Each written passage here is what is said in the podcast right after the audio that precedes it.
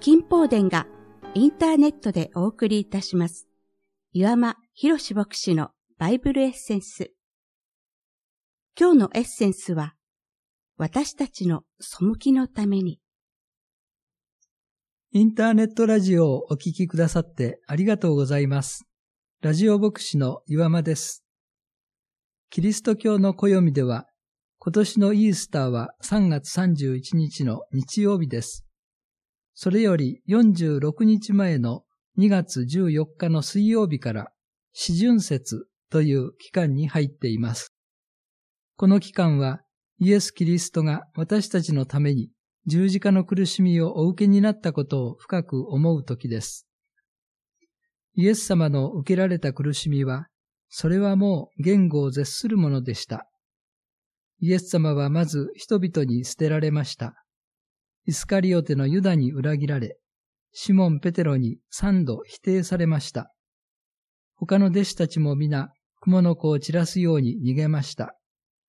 人に裏切られたり、見捨てられたりした経験のある方は、イエス様の心中を察することがおできになるでしょう。また、イエス様は肉体的にもひどい苦しみを味わわれました。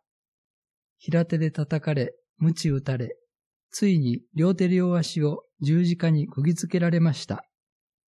その痛みはとても言葉では言い表せません。イエス様は神の御子だから痛みなど感じなかったのではないかと思われますか？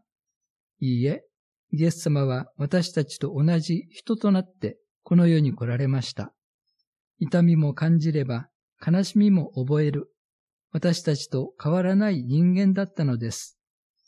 十字架につけられた時の痛みはどれほどだったでしょうか？しかしイエス様の苦しみはもっと深いものでした。イエス様は十字架の上で、我が神、我が神、どうして私をお見捨てになったのですか？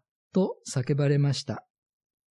神様から捨てられるはずのない神の子が、神様から捨てられたのです。何のためでしょうか？私たちの罪のためです。私たちは神様の前に滅びゆく汚れた罪人です。しかし、愛なる神様は私たちを救いたいと思われ、一人後キリストを私たちのもとに送ってくださいました。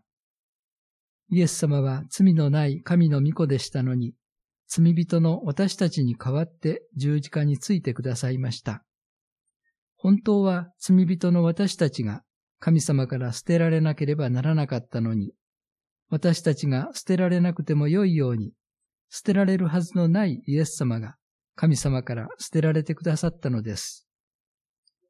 旧約聖書のイザヤ書53章5節にこうあります。しかし彼は私たちの背きのために刺され、私たちの咎のために砕かれたのだ。彼への懲らしめが私たちに平安をもたらし、その打ち傷のゆえに私たちは癒された。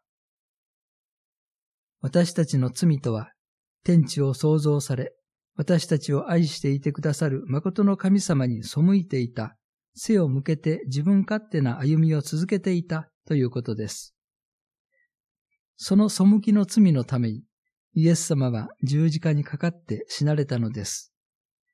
自分の罪を悔い改め、イエス様の十字架がこの自分のためだったと信じれば、誰でもどんな罪でも許され、救われます。あなたもぜひイエス様の十字架を信じて、罪からの救いをいただいてください。お祈りしましょう。天の父なる神様、私の罪のために、罪のないイエス様は十字架にかかってくださったことを感謝します。この十字架のイエス様を信じて、罪からの救いをいただいて、清い心にしていただくことができるように導いてください。